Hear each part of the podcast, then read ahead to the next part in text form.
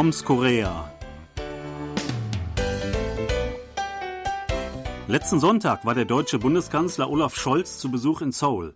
Er kam, genau wie Südkoreas Präsident Yoon Song-yeol, direkt vom G7-Gipfel in Hiroshima angereist. Das war der erste offizielle Besuch eines deutschen Regierungschefs in Südkorea seit Helmut Kohl 1993. Der Anlass für Scholz' Stippvisite hierzulande war ein doppelter. Zum einen wird dieses Jahr der 140. Jahrestag der Aufnahme diplomatischer Beziehungen zwischen unseren beiden Ländern gefeiert. Und zum anderen wurden vor 60 Jahren erstmals südkoreanische Bergarbeiter in die Bundesrepublik geschickt. Krankenschwestern waren schon et etwas länger dort tätig. In diesen 140 oder 60 oder auch nur 20 Jahren seit meiner Ankunft hier in Südkorea wurden die Beziehungen zwischen den beiden Ländern immer enger und vieles hat sich geändert. Sebastian, heute zum Beispiel musst du etwa niemand mehr erklären, wo du arbeitest, oder? Ja, also du meinst in Deutschland, wenn mhm. man mich fragt, also das, äh, wo ich äh, arbeite, dass ich dann aus Südkorea gekommen bin.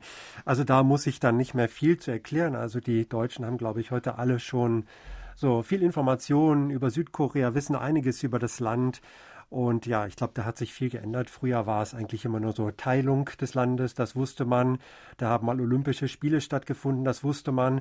Aber dann war meistens schon Schluss, aber da hat sich ja wirklich viel getan. Ja, bei mir ist das auch so. Also viele meiner Freunde in Deutschland sind zum Beispiel Fußballfans äh, und unter denen sind zum Beispiel südkoreanische Fußballspieler schon längst ähm, äh, allseits bekannt. Oder die eigenen Kinder sind K-Pop-Fans. Äh, eine Tochter meines besten Freundes wollte tatsächlich mal äh, in Südkorea ein Austauschstudienjahr machen wegen K-Pop. Er war allerdings nicht so sehr begeistert, obwohl ich ihm eigentlich dazu geraten hatte. Auf jeden Fall wissen die Leute also heute viel mehr Bescheid als ich selber äh, vor 20 Jahren, als ich nach Korea gekommen bin. Ja, also früher war wirklich so der Einstieg in so diese Materie Südkorea war meistens wohl wirklich Taekwondo. Und heute scheint es mehr K-Pop zu sein oder koreanische Filme vielleicht auch, hat man gesehen und Interesse am Land entwickelt. Also da hat sich auch was getan. Ja, wir kennen ja auch noch die ähm, koreanischen Importprodukte von Goldstar zum Beispiel äh, aus den 80er Jahren oder so. Ähm, da hatte man so ein bisschen davon gehört, aber so richtig äh, populär war das damals noch nicht. Heute sieht das natürlich auch auf diesem Gebiet ganz anders aus. Ja, also äh, auf dem elektronischen Gebiet zum Beispiel, ja, Smartphones, äh, Fernseher, aber auch Autos Autos natürlich, äh, wird in, beide Richtungen ja sehr viel äh, hin und her exportiert. Äh, und äh, ja, deutsche Autos sind natürlich in, Korea schon sehr lange bekannt, aber jetzt sind ja koreanische äh, Automarken auch sehr bekannt und sehr beliebt, äh, ja auch in Deutschland. Ähm, das waren also früher, so könnte man es vielleicht grob zusammenfassen, vor allen Dingen Wirtschaftsbeziehungen, also in den, in den 70er, 80er, vielleicht nur bis in die 90er Jahre zwischen diesen beiden Ländern. Es wurde immer schon sehr viel hin und her exportiert. Aber etwa, würde ich sagen, so seit der Jahrtausendwende, vielleicht äh, mit, dem, mit der Fußball-Weltmeisterschaft 2002, äh, kamen dann mehr so kulturelle Aspekte äh, ähm, ähm, auch, ähm, ja, die dann ähm, ähm, nach Deutschland kamen. Also in Korea war die deutsche Musik, klassische Musik schon immer sehr beliebt.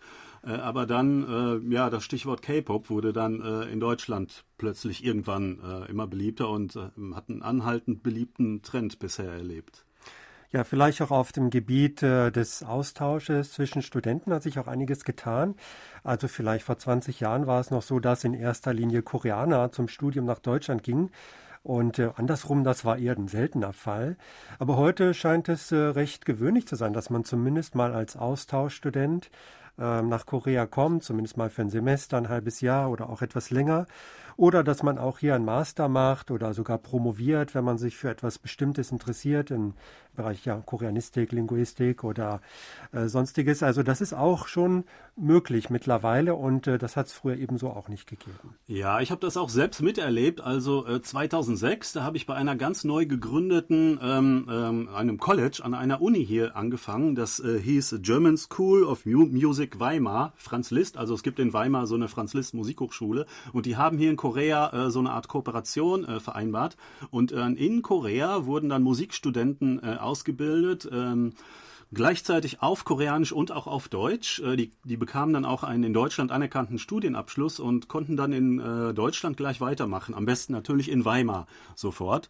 Ähm, also das war eine direkte Kooperation zwischen diesen Unis äh, und äh, sowas ähm, gibt es immer mehr, äh, immer stärker. Da sind auch äh, extra deutsche Professoren, Musikprofessoren aus Deutschland ja eingeflogen worden, würde ich fast sagen, äh, um dort zu unterrichten. Da ist mir das auch bewusst geworden, äh, dass dieser Austausch immer stärker wird. Seitdem habe ich sowas äh, auch öfter gehört äh, und ähm, bei uns jetzt an meiner aktuellen Uni, da gibt es jedes Jahr irgendwie 50 oder 60 oder sogar mehr ähm, deutsche Austauschstudenten.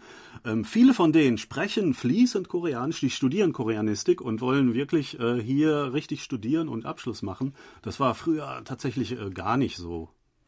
Ganz genau, ja, wo wir über ja, Sprache sprechen. Also früher war ja Deutsch in Südkorea ein beliebtes Fach, auch an der Oberschule zum Beispiel haben das äh, viele gelernt, also standardmäßig. Es war so ein ja, Wahlpflichtfach.